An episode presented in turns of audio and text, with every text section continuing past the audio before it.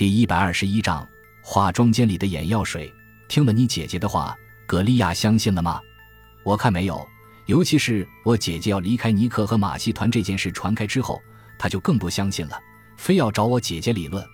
贝奇叹了口气说：“听了贝奇说的这些话，布朗开始在脑子里暗暗的思忖。过了一会儿，他说：‘看来现在至少有四个人想要汉娜的命。’嗯，差不多。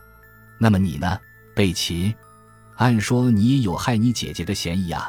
你姐姐这一走，你岂不是要失业了吗？开个玩笑，你会不会是第五个人呢？布朗微笑着对贝奇说：“我怎么会呢？再说了，我在马戏团里不是个重要角色，对这份工作我也并不是很热衷。现在我的未婚夫正在读大学，等他毕业了，我们就能结婚。”贝奇巧妙地转移了话题。哦。布朗仔细地观察着他，不知他说的究竟是不是实话。这样吧，贝奇，我们一起去马戏团里看看。布朗提议说：“好的。”十几分钟后，布朗在贝奇的带领下来到了表演场。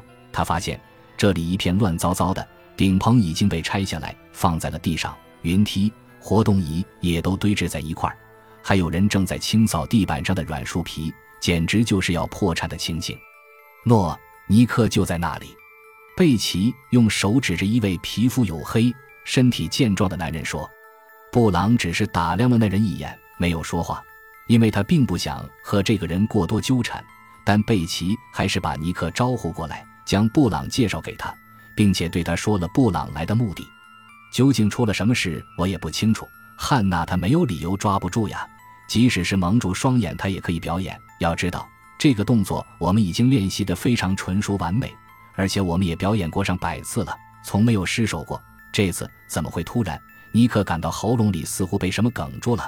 当时我拼命去抓他，可是他离得太远了。我话还没有说完，他就难过的转身走开了。贝奇听了尼克的话，似乎也勾起了内心的伤痛。他望着尼克走远的背影，说：“看来他真的是伤心了。我以前从来没有见过他这样。”布朗对于尼克的话未置可否，他仍然保持着一个旁观者的清醒。或许他是在表演。他正在想着，突然被两阵吼声打断了思路。原来吼声是从驯兽房传出来的，一个声音来自一头狮子，而另一个声音则是从一个女人的嘴里发出的。他正在对狮子发号施令。贝奇笑着说：“你看，那就是驯兽师葛利亚，他的职责就是试着驯服每一头他遇见的动物。”尤其是各种不同的雄性动物，对这种敢于对付猛兽的女人，你可得小心点儿。谢谢你的警告。布朗同样报以微笑。布朗走进驯兽房，眼前竟然是一位漂亮而迷人的女郎。只见她正扬着手中的鞭子驱赶一头狮子，瞧她那双眼睛闪闪发光，似乎有股能催眠的魔力。难怪她能驾驭凶猛的狮子。这时，布朗不知为什么突然心中一动。他甚至怀疑，这个女人是否能用催眠术把树上的小鸟赶下来，或者用同样的方法让一个正在表演特技的人从高空坠下。我为什么要联想这些可怕的事情呢？布朗一时也想不明白。葛利亚看到贝奇和一个男人走了进来，就把狮子关进笼子里，然后向他们走来。我是布朗，是保险公司派来的。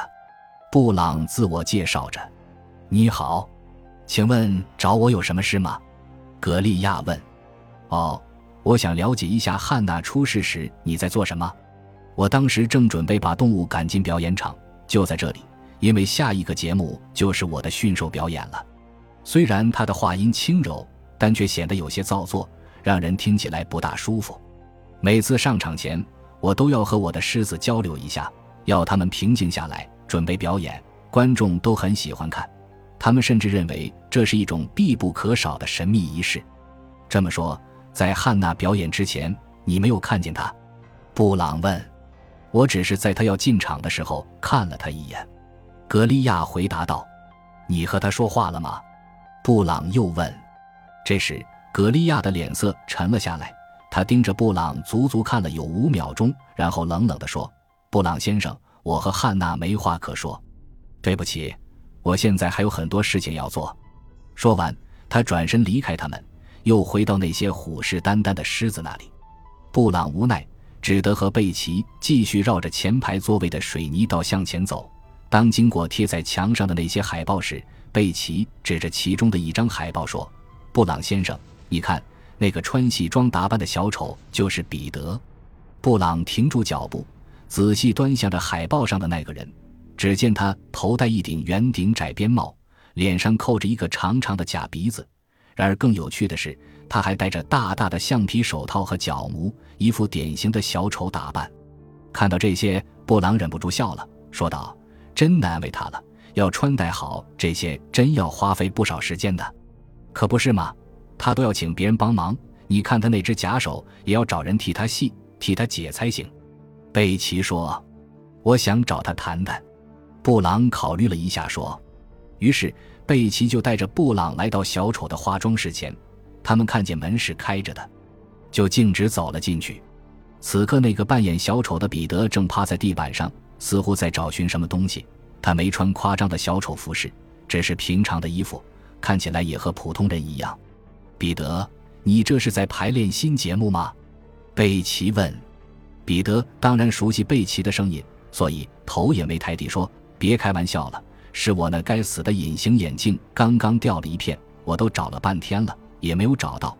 它太小了，我这眼睛如果不戴眼镜，就什么也看不到，真急人。”哦，你是彼得先生吗？听到有陌生男人的声音，彼得惊讶地抬起头，连忙站起来，吃惊地看着贝奇，似乎在问：“怎么？”